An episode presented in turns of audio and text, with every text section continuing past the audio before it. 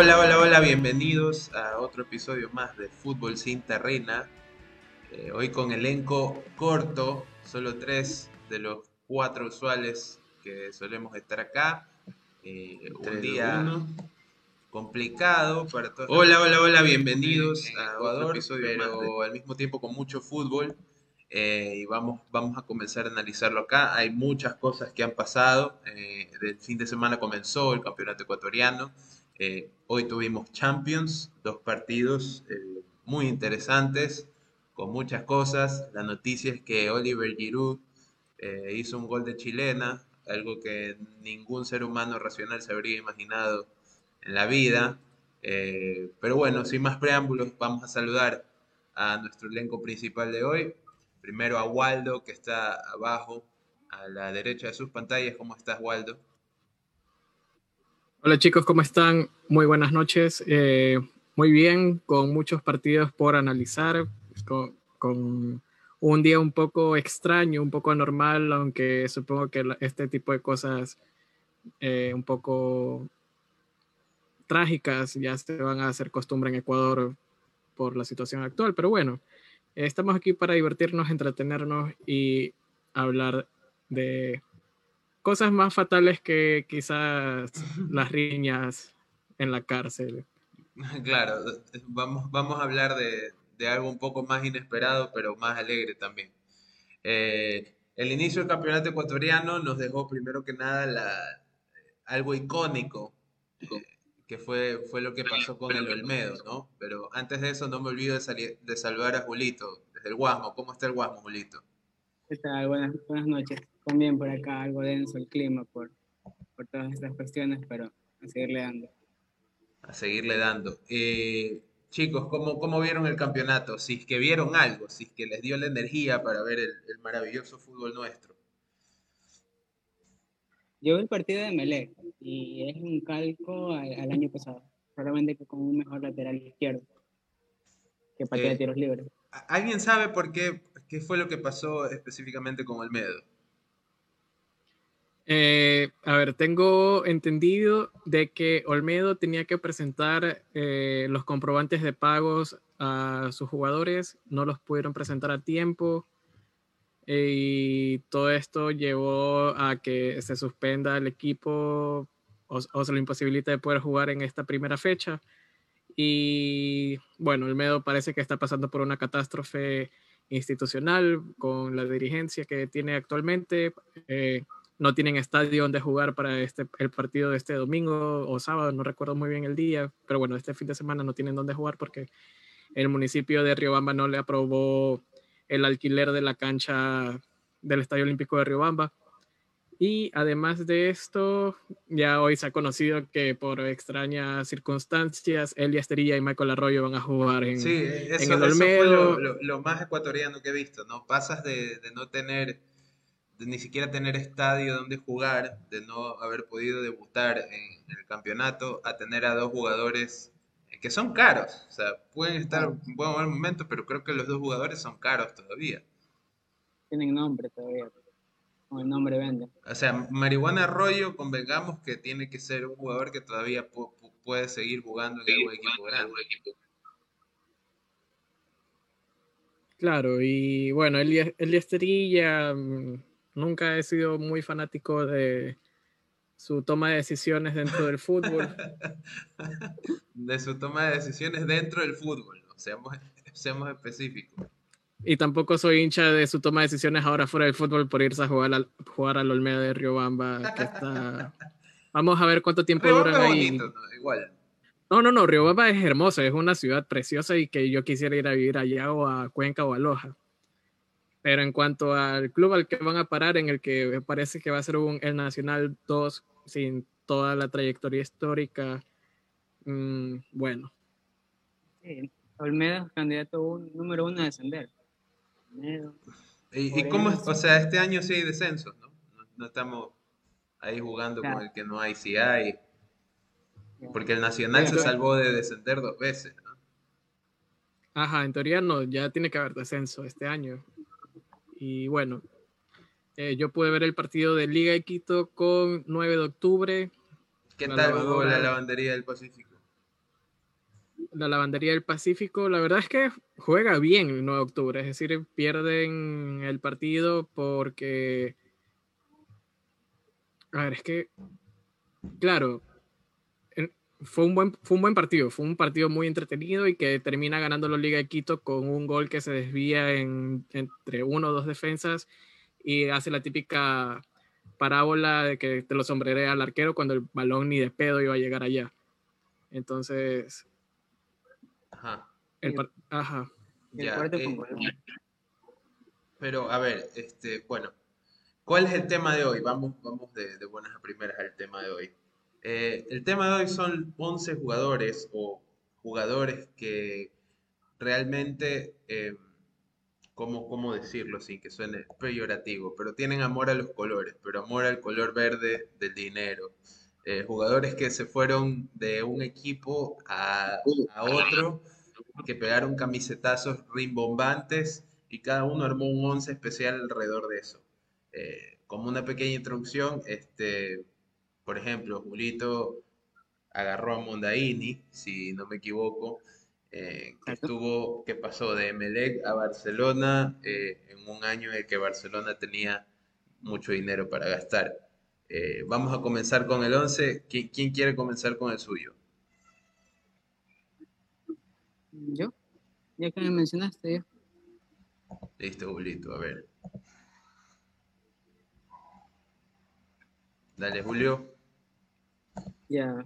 Hoy cambio la alineación, hoy juego un 3-5-2, un poco más, más ofensivo, sin contención. Y empiezo con Thibaut Courtois creo que es uno de los últimos camisetazos fuertes que se han pegado en, Europa. ¿Ya? ¿Qué pasa? ¿Qué pasa del Atlético? O sea, se hace figura en el Atlético, vuelve al Chelsea donde, donde se forja él y ficha por el Real Madrid. O sea, pasó de ganar la, Europa League, una liga, una Supercopa con el Atlético, a ser ídolo en el Atlético, a pasar al, al enemigo de, de barrio como es el Real Madrid, donde también hace un buen papel, ya ganó una liga, ganó una supercopa y parece que se cae largo ahí. Listo. Eh, sigue con tu, con tu alineación que ya está en pantalla. Ya, como puse tres centrales. El primero es Michael Ladrup, el danés, que formó parte de ese grandioso Dream Team conformado por, por Johan Cruyff de, director técnico, donde estaba el grandioso jugador Ronald Koeman y desastroso DT. Jugó en el Barcelona el del 89 al 94, me parece, ganó cuatro ligas. Y por una, por una ley de extranjeros que había en, en esa época Europa o España, no, estoy bien seguro, pierde, pierde espacio porque incorporan a Romario. Entonces, solo tienen que jugar con tres, tres extranjeros, era Stoico, Mario y, y Kuman, y, quedó sobrando Michael Ladro, que al siguiente año pasa a jugar al Real Madrid, donde gana dos ligas. Eh, acompañándolo tengo a Albamán Hurtado, eh, formó parte de ese Melec glorioso del 92 y 93, 93-94, perdón, de la mano de capitana, donde es titular, hace un gol para quedar campeones en, en Manta, si no me equivoco, da el salto a Europa, da el salto a México y para el 2002, por vísperas del Mundial, juega en Barcelona. Un caso parecido como el de Caviedes, que no lo consiguieron en 11, pero esos dos jugadores llegan a Barcelona en el 2002 para tener ritmo y jugar el Mundial. Después sigue jugando en Barcelona en el 2008 en el equipo de los 10 millones, también es una de las figuras, y se retira en 2011 jugando en Barcelona. O sea, Dembélé se olvidó desde que salió. Y a Canavaro, no sé si lo consideraría, consideraría ídolo en Nápoles, pero de ir de... pero sí es fuerte, ¿no? Pasar de Juventus a Nápoles, perdón, de Nápoles a Juventus. Eso es lo que te iba a decir.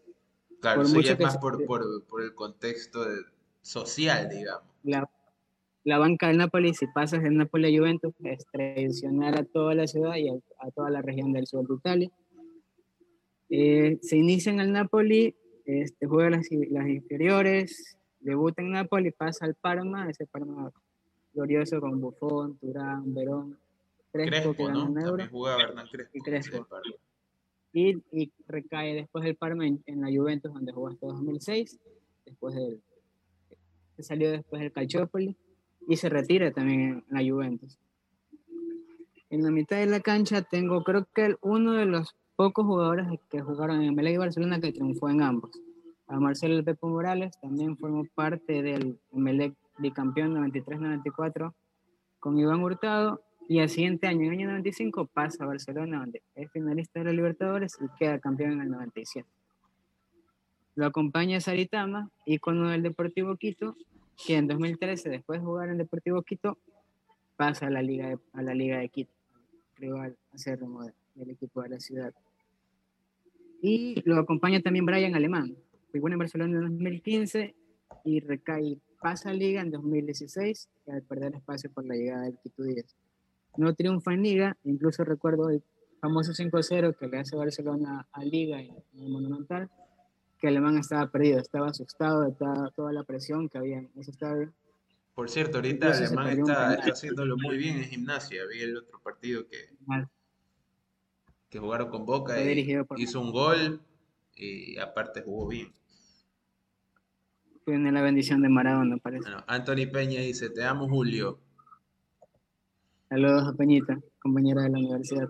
Qué lindo. Y por extremos, tengo a Marcos Mondaini, jugador revelación en el 2006 en Emelec, y recae a Barcelona, fue la figura riembombante de ese equipo de los 10 millones de dólares. Lo presentaron en la noche de María con bombos y platillos, y al final no hizo nada, y se atrevió a celebrar un gol de Emelec. Un clásico. Ahora se dieron que no se dio el marcador ese gol. Eh, creo que esa es la, la tradición que, que más cerca vivimos, ¿no? La de Mondaini a Barcelona. Y más el cinismo, porque en la hora azul, en el cuarto hora azul, ese programa que Melec hace años, él decía que si se iba a Ecuador, solamente jugaba en Melec. Regresó a Ecuador, solamente jugaba en Melec. Y en una entrevista en el 2008 se retracta y dice que fueron cosas de jóvenes, que los jóvenes no saben hablar, y iba a aceptar siempre a Barcelona. Terminó regresando de Melec, donde ganó cuatro títulos y ahora forma parte de la directiva. Y adelante tengo al Guasón Graciani, otro que pasó de Melega a Barcelona. Me parece que, que es como la relación Bayer-Boris Dortmund en y Barcelona, donde forma dupla con el Coque Juárez en el 95, 97, y juega en Barcelona en 2003, en 2004, donde no, no recuerdo que le haya ido bien, solamente recuerdo el gol a boca, pero no, no recuerdo. A Graciani. Sí le fue bien, hizo algunos goles importantes, ¿no? Aparte del gol a boca. Eh, creo que el problema de ese equipo fue también que eh, había mucha expectativa, pero jugaba bien. Me parece, no sé si fue en ese o en el año siguiente, que incluso llegó a octavos de final de Libertadores. El año siguiente, como 2004. Fue un equipo decente eh, para, para otros Barcelona, que prácticamente viajaban a Quito a ser goleados. Y acompañándolo a Graciani tengo a Cristian Achuco Cardero, no sé si lo recuerdan ustedes. Fue goleador del campeonato del 2002, el primer campeonato que yo recuerdo y que vi. Con el Deportivo Quito hizo 26 goles y al siguiente año pasa a la Liga de Quito, donde me hizo gran cosa y terminó regresando a Quito al año siguiente. Y ese es mi once jugadores más poco ofensivos, que un buen trato de pelota. Es un, es un buen once, me parece que es un once decente, ¿no? Este, vamos a hacer una pausa mientras arreglo un poco el once que viene. Se viene el once de Waldo, así que prepárense. Ya volvemos.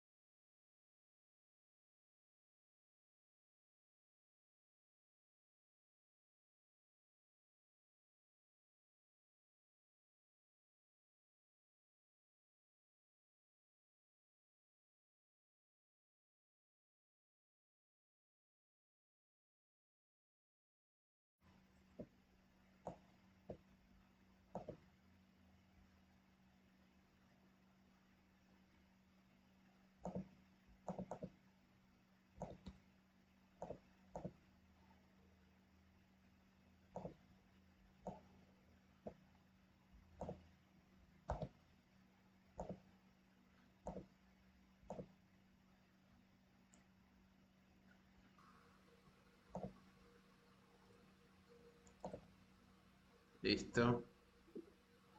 Te quedó perfecto, man. Ya. Eh, déjame.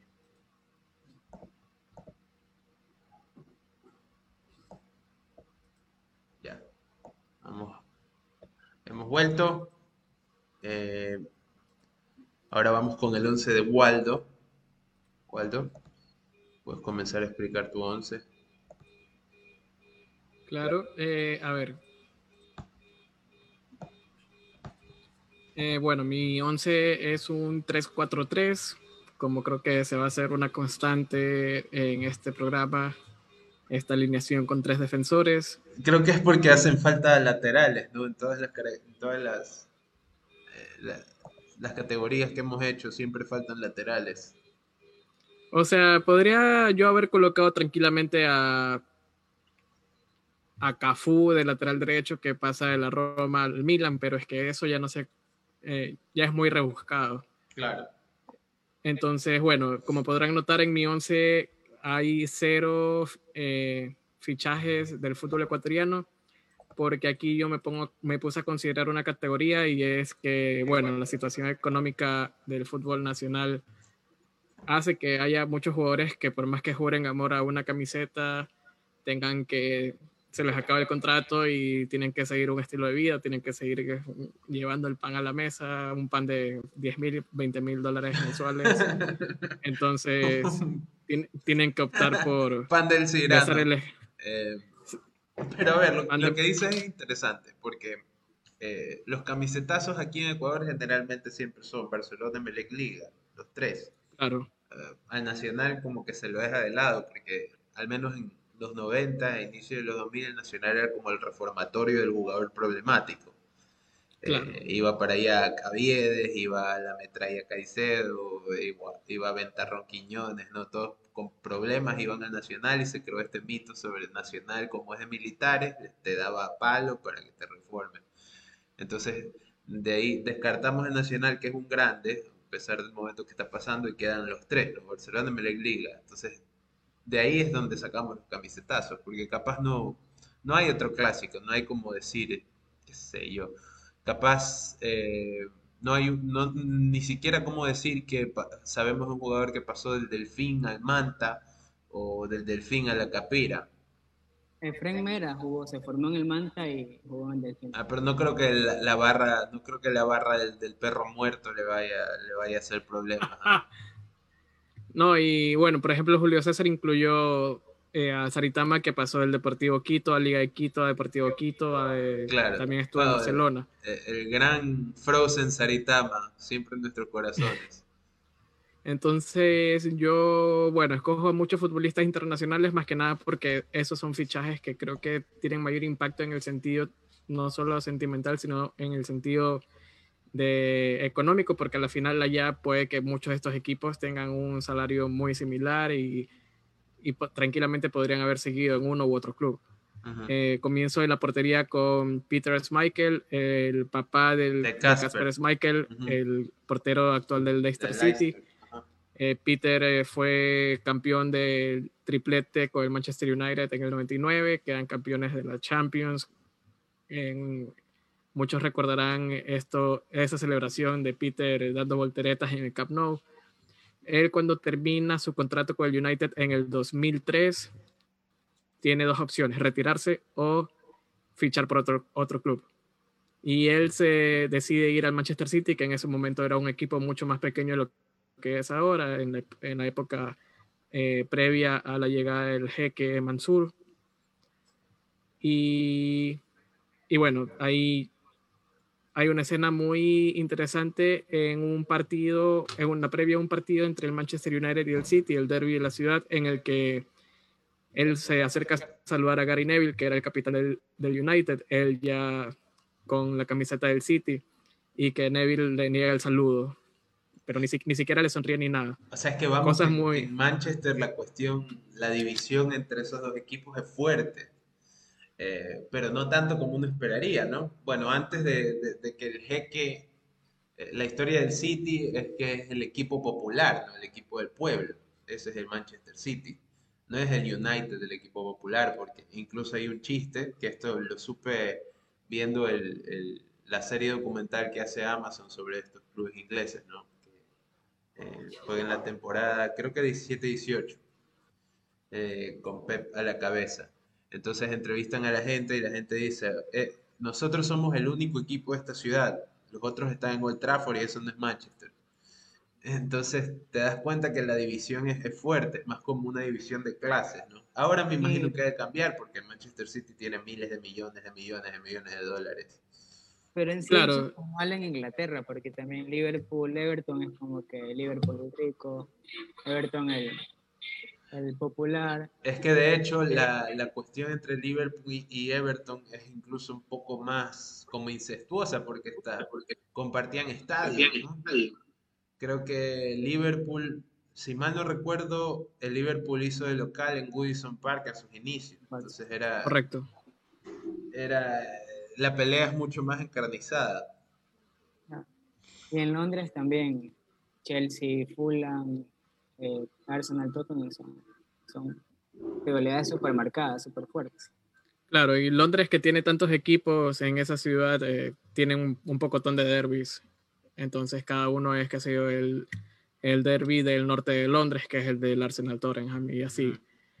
Eh, bueno, yendo a la defensa, tengo a Mats Hummels, que pasó del Dortmund al Bayern Múnich y después regresa al Dortmund. es uno de esos fichajes que se hizo comunes en lo, durante unos 4 o 5 años, eh, desde el 2013 que llega a la final de la Champions, el Dortmund contra el Bayern mismo. Sí. Y el Dortmund se, comienza, se convierte en una especie de cantera para el Bayern. Entonces, como que tienes un buen eh, jugador y me lo llevo. Se llevó a Gotze, se quiso llevar a Royce, pero se lesionó. Eh, se, llevó a Lewandowski. se llevó a Lewandowski. Casi se lleva a todo ese equipo. Se, se iba a llevar a Blasikowski y creo que Blasikowski le dijo que no. Sí, de ahí tengo a Río Ferdinand que pasa del Leeds United al Manchester United, ese también es un partido, suelen ser partidos picantes entre, ambos clubes. Eh, Una consulta, eh, claro. eres el experto en fútbol inglés. ¿Río no jugó en el West Ham también? Sí, pasa del West Ham al Leeds United y del Leeds United está dos temporadas y pasa al Manchester United. porque tengo una foto, tengo una imagen en la cabeza de, de Río y Lampard jugando juntos en West Ham. Ajá. Y bueno, el traspaso en su momento de, de Ferdinand fue récord, no recuerdo si global o, o, no recuerdo si fue récord global o simplemente el defensa que más había costado hasta el momento, que eran como 40 millones de libras esterlinas. O sea, el Van Dyke de esa época. Claro, pero para ese momento pagar 40 millones era una pasta. O sea, todavía sigue siendo 40 millones digamos? No lo sé, porque ahorita 40 millones puedes comprarte a, qué sé yo, a un jugador que ha estado una temporada de manera decente. Por ejemplo, 40 millones pagó... Puta, déjame pensar. Ya voy a ir pensando en un jugador que... o sea, ahorita me parece que sigue siendo considerable 40 millones. Preguntarle a la gente por quién pagarían 40 millones ahorita. Claro. Y de ahí tengo al cabezón Ruggeri, a Oscar Ruggeri, que... Uh, el cabezón, ícono latinoamericano ya. Sí, que pasó de Boca a River. Y bueno, ya después de River se, se va creo que para España y regresa, a juega en Vélez, juega en San Lorenzo. Este, pasa por un equipo pequeño, un viñedo, no sé si es el Leganejo. Bueno, pero de ahí pasa el Real Madrid y del Real Madrid se va a Vélez, San Lorenzo y termina su carrera en Lanús. Una, una, una historia súper interesante sobre el cabezón es que él, él pasa de Boca a River porque Boca en ese momento era un desastre. Iban a vender la bombonera, le iban a rematar porque no tenían dinero, no tenían ropa, tenían que pintar los números con marcador. Eh, lo único que ganaba billete decente era Maradona y hay una historia de que la barra brava de Boca le va a quemar la casa al cabezón, siendo jugador de Boca. Digamos, Ruggeri era jugador a los 19, 20 años. Y como Boca le iba mal, eh, vino, lo contó en, ESPN hace poco, eh, dijo que había un barra que se llamaba, le decían el cabeza poronga. Y, entonces Este, este junto a otros barra brava eh, que tenía una panadería, no sé qué, fueron y le quemaron la casa. Y ese fue como que el punto de inflexión donde él dijo, no, me largo acá la primera oferta, lo llaman de River y se lo llevan a él y al flaco Gareca, al Tigre Gareca, hoy día director técnico de, Perú. Y así es por eso que se va a River. Sí, y bueno, ya pasando al medio campo, tengo a. Primero voy a mencionar a Luis Enrique, que pasa del Real Madrid al Barcelona. Uno de los primeros booms, ¿no? De esas traiciones que todavía les duelen a los madridistas. Sí, y recuerdo que hace, bueno, cuando Luis Enrique era técnico del Barça, creo que fue la temporada 2015-2016, que en este programa el día después de Movistar Plus, que es, un programa genial, muy todos deberían ver. Eh, lo captan a él que le está dando la charla de motivación a los jugadores en el, en el Bernabéu antes de un clásico y él les empieza a hablar sobre el sistema de megafonía de la cancha del Bernabéu, que cuando el partido, eh, que cuando el equipo pierde ponen la música a todo volumen para que no se escuchen los abucheos de, de la hinchada del Bernabéu a, a sus propios jugadores. Mucho y Luis Enrique decía... Ese fue el partido de que, que aplaudieron Iniesta. El clásico que aplaudieron a Iniesta. Fue 4-1, 5-1. Ajá, correcto. Y Luis Enrique al final decía, vergüenza me daría hacer eso. Entonces, ajá, una cosa tremenda. Qué cabeza de termo que es Luis Enrique, lo amo. No, es un, es un tipazo. Yo, es uno de mis técnicos preferidos de la historia del Barça. Sí, sí, total. Y mira que, y mira que estoy con una camiseta del Madrid, a pesar de que no soy hincha del Madrid. Este, de ahí tengo a Sex Fábregas, que fue un ídolo en el Arsenal, fue capitán del equipo durante muchos años. Claro, joven. Capaz el, ídolo después de Henry, el primer ídolo después de Henry. Claro. Se, y... ganó, se ganó a pulso y bueno. Y bueno, Cesc eh, después se va al Barça y termina regresando a Londres, pero para irse al Chelsea Sí, recuerdo eso, porque aparte hay una entrevista en la que él no se ayuda y dice que nunca jugaría en el Chelsea, ¿no? Claro, es que eso es lo que yo digo, que hay muchos jugadores que van y dicen, eh, nunca voy a jugar en este equipo, tal, pero eh, también, por ejemplo, hoy justamente estaba escuchando un video que sacó la media inglesa con Andrea Orlandi, que es uno de sus eh, mayores fortalezas dentro de la comunicación de la inglesa porque tienen a un ex futbolista que estuvo en Brighton, en, en, el Swansea, en Blackpool y en otros equipos de, de en un equipo de España, no recuerdo cuál. Y bueno, él decía que los jugadores a veces pueden tender a realizar este tipo de irse a lugares extraños y cosas así, pero es porque ellos se han acostumbrado a un estilo de vida, se han acostumbrado a gastar eh, cierta cantidad de dinero y prefieren hacer este tipo de, ya sea los camisetazos o irse a jugar a Chipre o a China, porque saben que eh, la vida de futbolista que ganan un dineral no va a durar para siempre y tienen que aprovechar cada, cada oportunidad. Claro, es mucho el, el, el, debate que hay sobre, sobre esto mismo, ¿no? Eh, por ejemplo, en los países sudamericanos, que digamos en estos últimos años la brecha entre lo que se gana en, otras ligas, como la Major League Soccer o, las ligas europeas, o incluso en la liga mexicana, cada vez se va ampliando más esa brecha. Entonces, ¿Y la liga brasileña? La liga brasileña mismo, que tiene sueldos mucho más competitivos que acá. Entonces no puedes por ahí jugar con, con el bolsillo del otro, ¿no? y, creo que eso también se refleja esa diferencia entre el fútbol eh, sudamericano y el presupuesto con el fútbol europeo, donde antes muchos jugadores estrellas sudamericanas preferían quedarse jugando por acá. Claro, pero eso también es por la ley Bosman, me parece. Que la ley Bosman nos cagó todo, porque por ejemplo, ahorita imagínate tener una Copa Libertadores con Messi, Neymar, Suárez, Cavani, Agüero, este, sería increíble. Con Felipe Caicedo. Felipe Caicedo. Sería increíble, incluso para los equipos ecuatorianos, ¿no?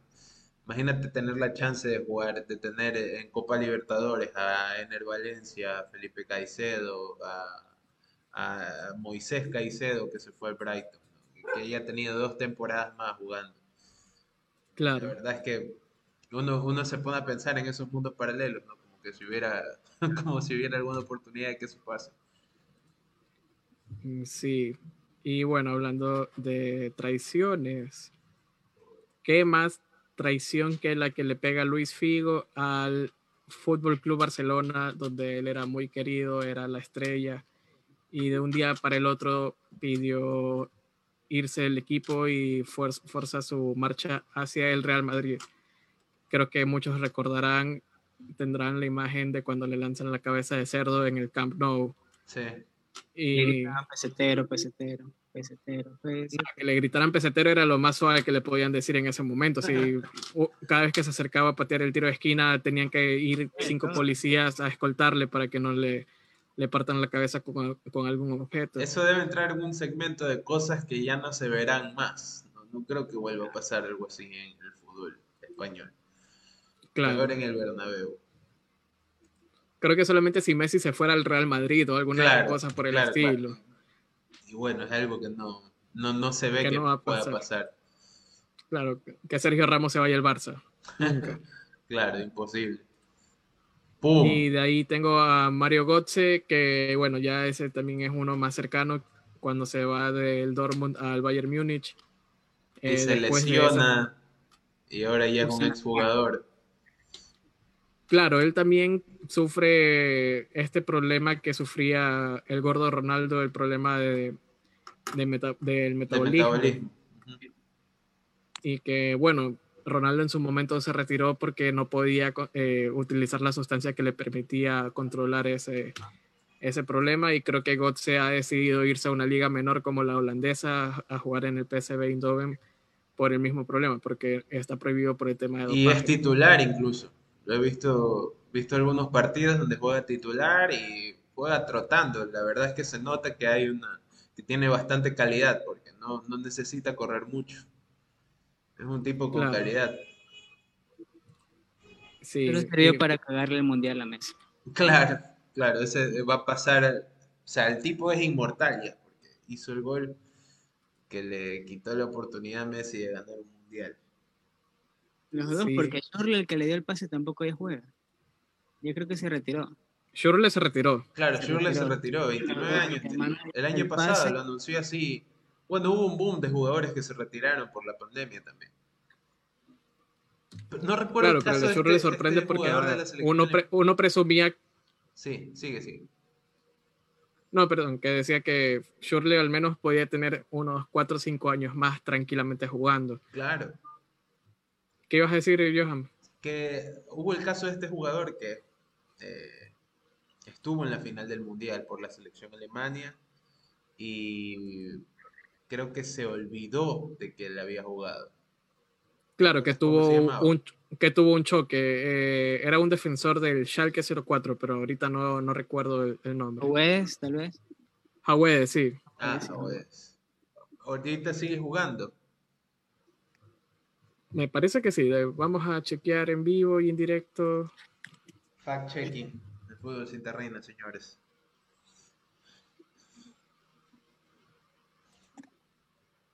No, ya se retiró también. Se Claro. retiró el, el- el año pasado. Sí, ha habido una ola de jugadores que se han retirado por distintos, distintos motivos, ¿no?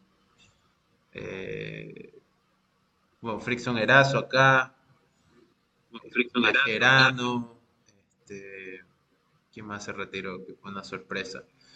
Pero bueno, y incluso, bueno, hoy, esta semana me enteré del caso de- del, del tanque Silva, Santiago Silva, el uruguayo, que estuvo en... Ah, claro, está suspendido por dopaje. Sí, pero ¿viste el caso? ¿Por, por qué lo suspende? O sea, ¿cuál es el dopaje? Sí, el dopaje es porque él estaba siguiendo un proceso para poder eh, eh, ser fértil, porque Sí, Él que quería tener hijos y- hijo.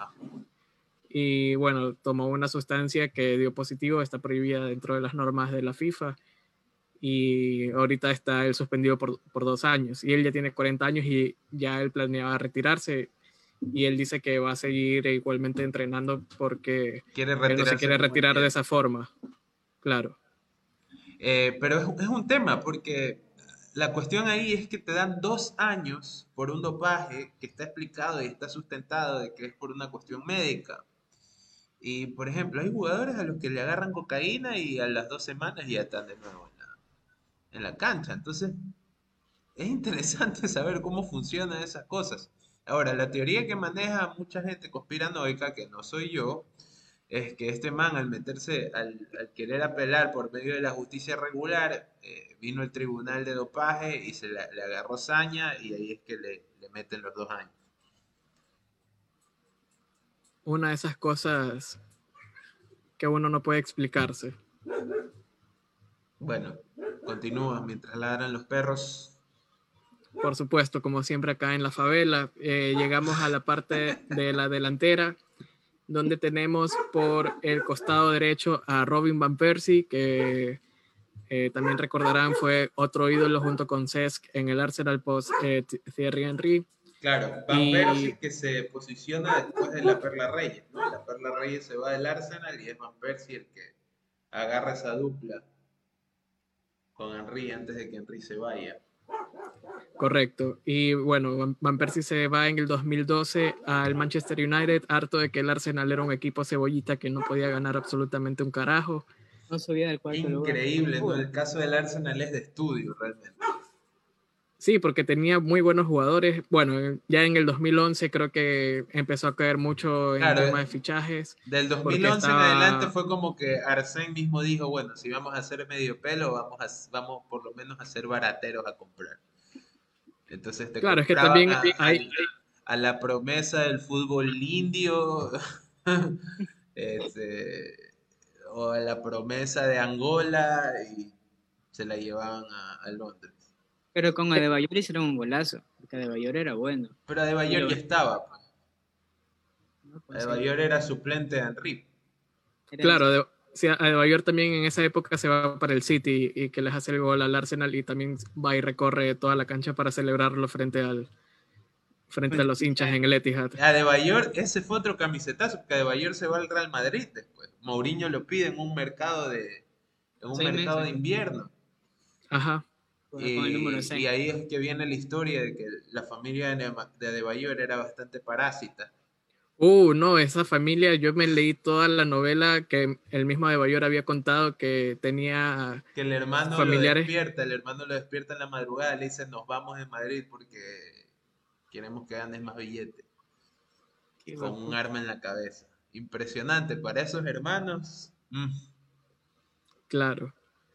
Y bueno, Van Persie se va en el 2012 al Manchester United bajo la tutela de Sir Alex Ferguson en la última temporada de Ferguson, donde Van Persie la rompe, es, goleador de, de, esa Premier que gana el Manchester, la última hasta el día de hoy.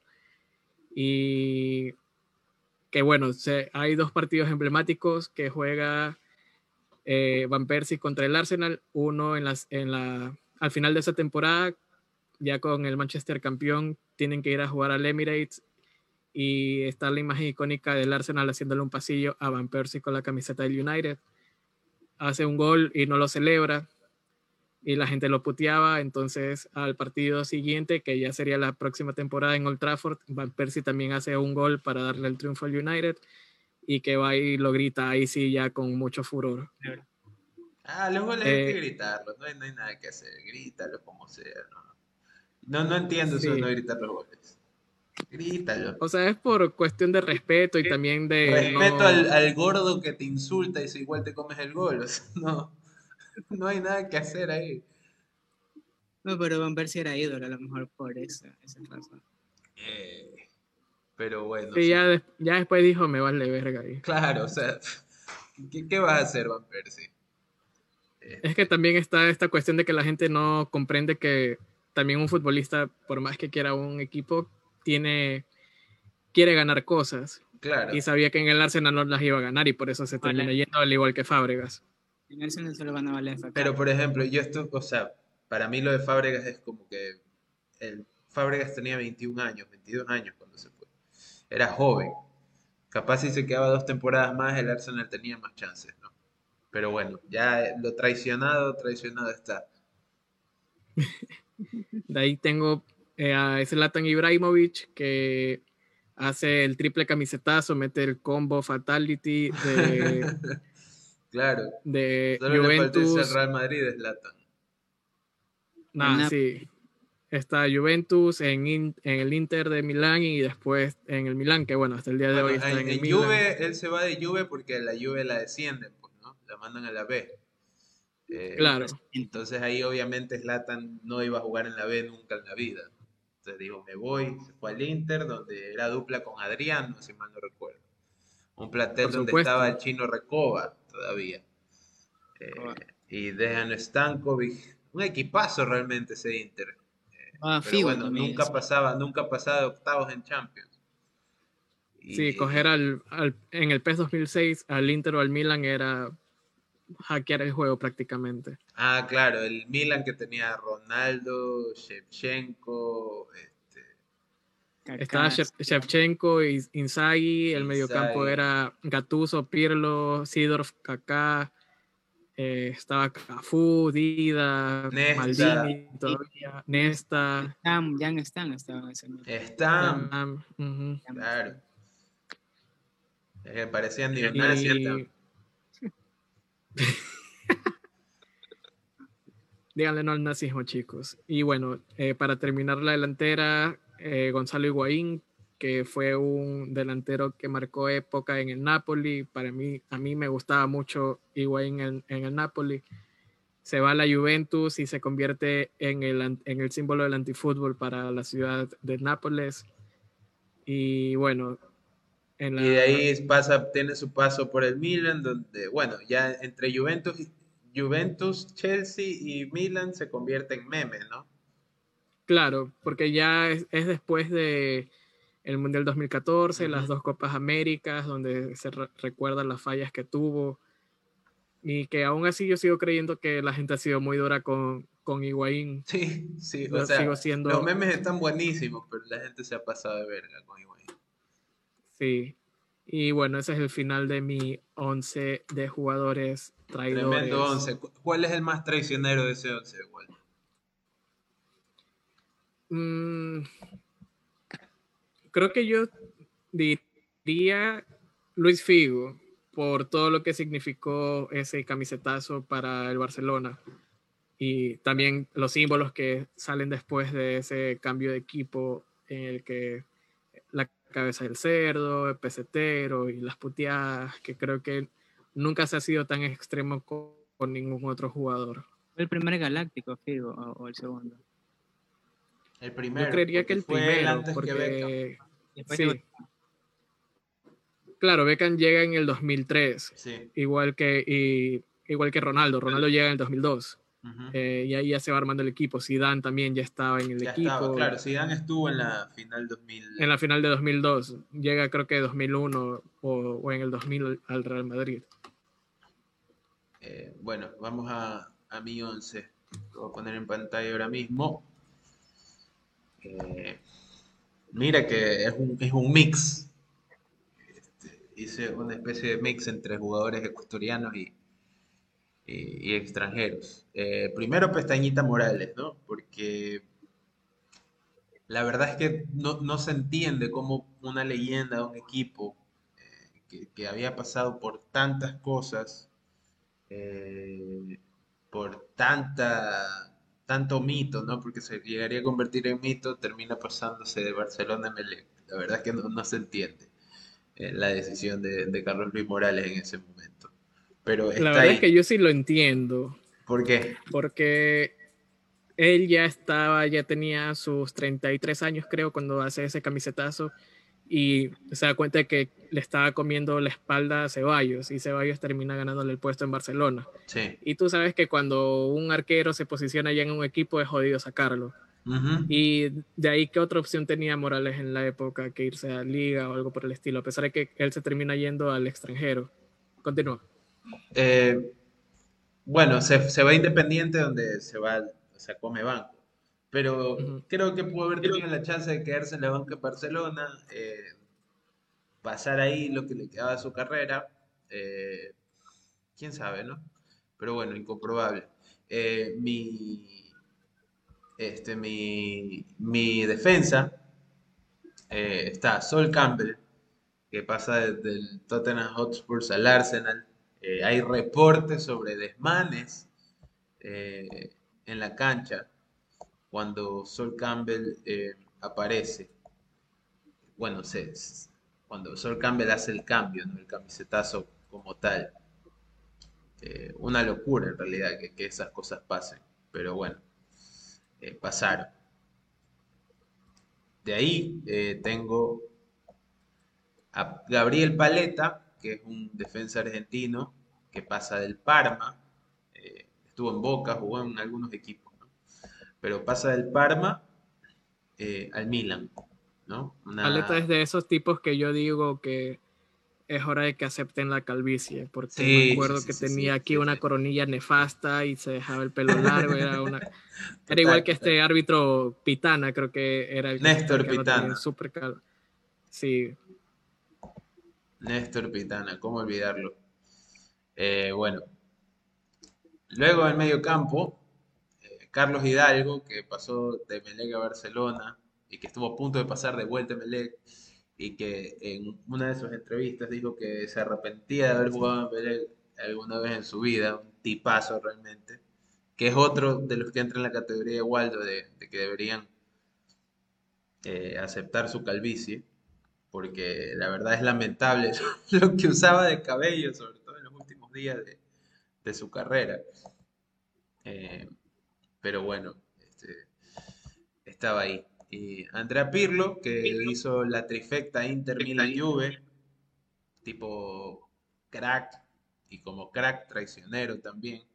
Eh, Pirlo me sorprende porque a pesar de que hizo ese triple cambio, no, no lo odia ninguno de los equipos por los que pasó.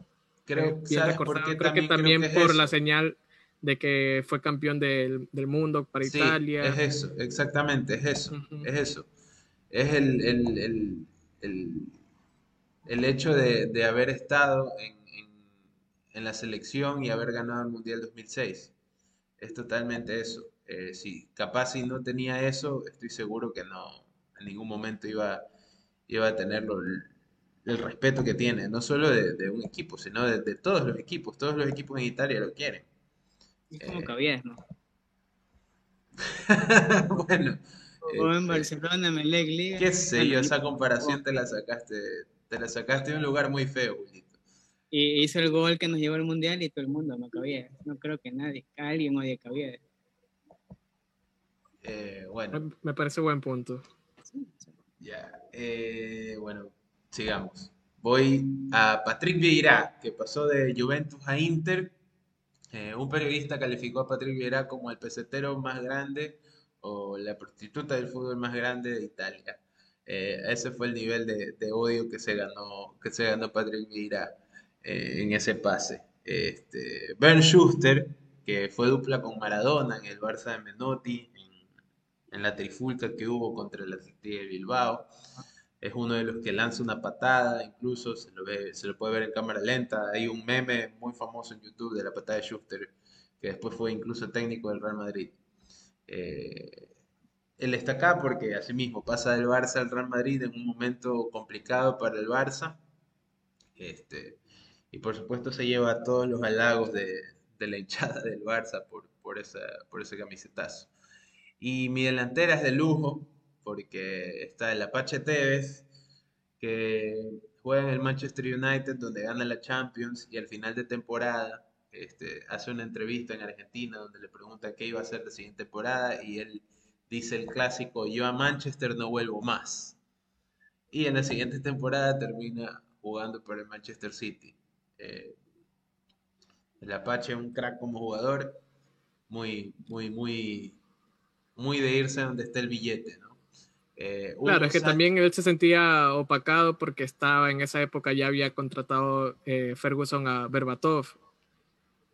Y estaba entonces Tevez, Berbatov y, y Rooney y Ronaldo. Bueno, Ronaldo se terminó Ronaldo se va. Claro, entonces, pero igualmente eso no le gustó a Tevez. Y como algunos jugadores argentinos tienen ese orgullo. Pero igual, yo creo que podían jugar tranquilamente con Berbatov ahí, ¿no? Tevez y Berbatov, porque no eran iguales, eran totalmente distintos, ¿no? Berbatov era más de... eh, más nueve. Sí, era más nueve. Pero banqueas a ¿no? Y vas a bancar a. No, pero jugaba con tres arriba, pues. ¿Por qué no? Pero bueno, este, yo no soy, no soy Ferguson, ¿no? Evidentemente. Eh, el resto de mi delantera es Hugo Sánchez, eh, mexicano, que tenía un odio intenso por los sudamericanos, según el propio Ruggeri. Este, hasta que él llegó y le puso las cosas en su lugar. Y finalmente, eh, el gordo Ronaldo, que pasó del Inter al Real Madrid, del Real Madrid, bueno, de, perdón, jugó en el Barça, después jugó en el Inter, después jugó en el Real Madrid y, la Sierra jugando en el Milan. ¿no? Eh, creo que al gordo tampoco le, pesó mucho el odio eh, de la gente porque era un jugadorazo, aparte muy carismático y demás. En el Milan sí, cuando, cuando pasa el Milan, recuerdo que los hinchas del Inter hacen vallas publicitarias de él con una gordura exagerada comiendo hamburguesas. Eso sí fue una cosa que, que claro, para... Y uno se cagaba de la risa, pero después uno se acuerda la, la entrevista que da en Corinthians cuando se retira el fútbol y habla que ya en esa época él ya sabía que tenía un problema de metabolismo y que era algo que él ya no podía controlar y uno es como que siente pena por él. Pero de ahí hay que buscar eso porque en serio es una cosa... Mm, déjame buscar. Y bueno, anda cerrando si puedes. Bueno, sí, e, ese es mi once, muchachos. La verdad es que un gusto, un gusto hacerlo, ¿no? Me divertí bastante. Eh, comentarios, dice, acabías desde no afuera, por favor. Bueno, lo dejamos afuera. Anónimo XU, que siempre se, se convierte a la, Siempre se une a la transmisión. Creo que es Waldo escondido, ¿no? No eres, no eres tú, Waldo. Anónimo XU. Para aumentar nuestras visitas. Tiene dos menos. Yo soy troll. Yo soy troll con mi cuenta verdadera. Perseguido político aquí, Waldo. más, más de un político quiere, quiere un pedazo de esa cuenta. Y bueno. Estoy buscando la valla publicitaria, no la encuentro.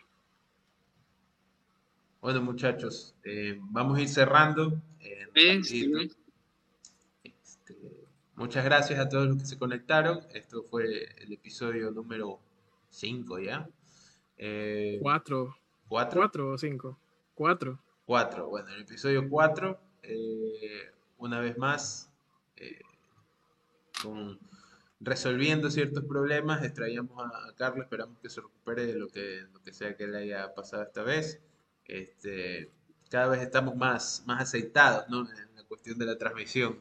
No, no, hemos tenido líos como la semana pasada. Eh, por mi lado, eh, siempre agradecido por Julio, por, Leonardo, por estar acá. Agradecidos por, por compartir este tiempo, por tomarse el por tomarse la, molestia de, venir y de, conversar de, esto que nos gusta tanto. Gracias a todos los que nos escuchan. Pueden oír este podcast en